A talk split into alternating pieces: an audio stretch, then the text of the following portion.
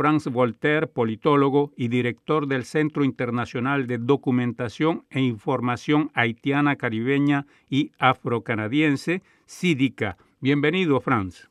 Feliz año a todos los auditores de Radio Canadá y a ti también. Muchas gracias, Franz. Diez años más tarde, ¿cuál es la situación en Haití, Franz? Diez años más tarde, Haití se encuentra en una cuádruple crisis más profunda de lo que pasó antes del terremoto del 12 de enero de 2010. Así que estamos en una situación muy preocupante. Eh, por una parte, con una crisis política, un presidente ciertamente eh, legal, pero sin legitimidad, contestado por el conjunto de la ciudadanía, una crisis económica profunda, con tasa de inflación de más de 20%, una crisis, yo diría, de, de producción, y finalmente, es decir, una crisis institucional, porque el 13 de enero no hubo elecciones y el Senado y la Cámara de Diputados se encontraron sin ningún mandato, es decir, el presidente va a tratar de gobernar por decreto. Y esto en medio de una contestación generalizada hasta el mes de diciembre hubo lo que se llama el país lock, el país cerrado, donde no funcionó ni las escuelas ni las empresas, todo el país estaba cerrado prácticamente. Así que estamos en una situación indecisa. Claro, hay una tregua, eh, es una tregua tradicional que ocurre durante la fiesta de la Navidad, pero hay que ver cómo va a pasar y qué va a pasar las próximas semanas.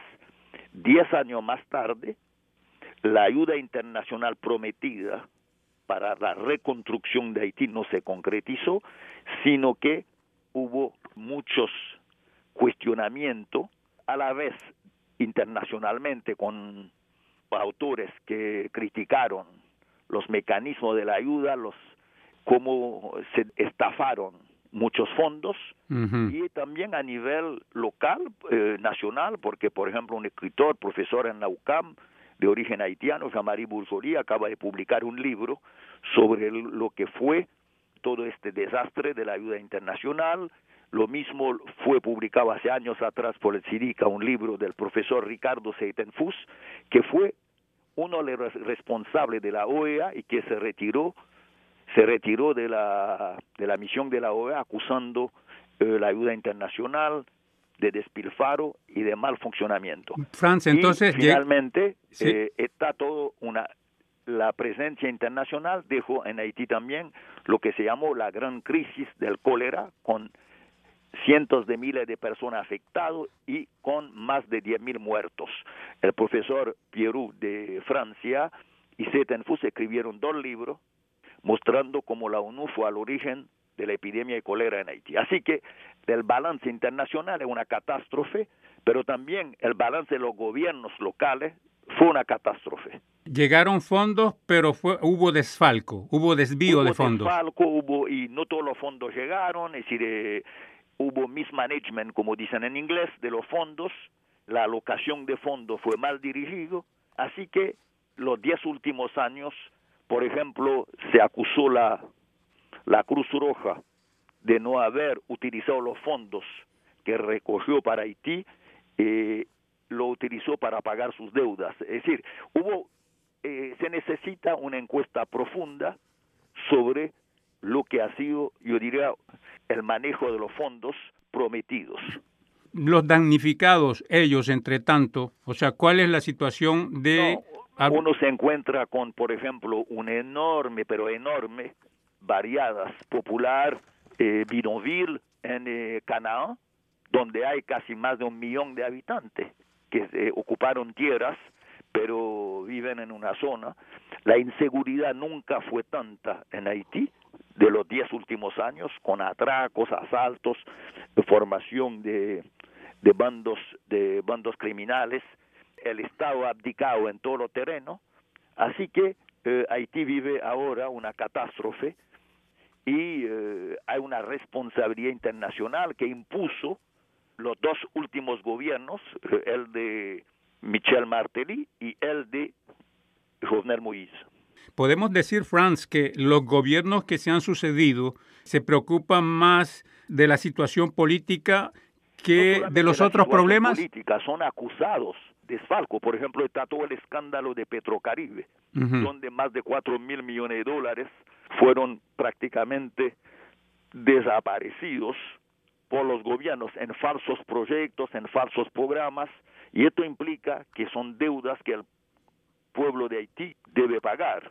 Pero había, había un juicio al respecto y se habían señalado a culpables, ¿no? Sí, y hay, pero no hubo ningún proceso y el gobierno actual que había prometido seguir el proceso de judicial paró el proceso judicial. Así que estamos en una, una, una crisis enorme, eh, hay una crisis de confianza porque eh, de la ciudadanía frente a los gobernantes y movimientos como se ha visto en Colombia o en Chile eh, se ha visto hasta último hasta el mes de principio de diciembre en Haití también pero movimiento que contesta la legitimidad de estos gobiernos. Entonces Franz qué le queda por hacer al pueblo haitiano cuál es la estrategia que puede ayudarlos de alguna forma mira yo lo que veo y yo no tengo soluciones yo estoy tratando de analizar lo que está pasando en Haití. Lo que digo, hay una enorme movilización popular y por otra parte una oposición que hace parte también de la élite política que trató de implementar una solución con la salida de Jovenel Moïse, pensando en un gobierno transitorio, pero sin ofrecer una solución real a los problemas a los que se enfrenta el país. Y bien. Así que lo que veo es decir, eh, eh, posiblemente, como el gobierno no tiene recursos y la ayuda internacional no ha seguido, posiblemente vamos a tener de nuevo, eh, yo no sé en qué tiempo, manifestaciones de contestación del gobierno y eh, el gobierno se ha orientado hacia soluciones represivas, pero que tampoco se va a poder implementar. Pero hay proyectos de ayuda, digamos, puntuales de ONGs en Haití actualmente. Eh, pero sí, pero la amplitud de los problemas es tal que no sé, no sé si, es decir, hay una tentativa de declarar que este país está en situación de crisis humanitaria, de tal manera que se puede implementar una ayuda alimenticia, pero esto no va a resolver los problemas estructurales a los que se enfrenta el país. Entonces, ¿qué le queda no, yo creo que va a seguir una movilización, lo mismo que en Chile o en Colombia, en tanto que no se aporta soluciones a los problemas del país. Bueno, Franz, un futuro bastante incierto para Haití, entonces. Sí, principalmente cuando uno ve las tensiones mundiales y el aumento posible del precio del petróleo, uno ve que esto va a afectar el país muy fuertemente. Franz Voltaire, muchas gracias por esta entrevista a Radio Canadá Internacional.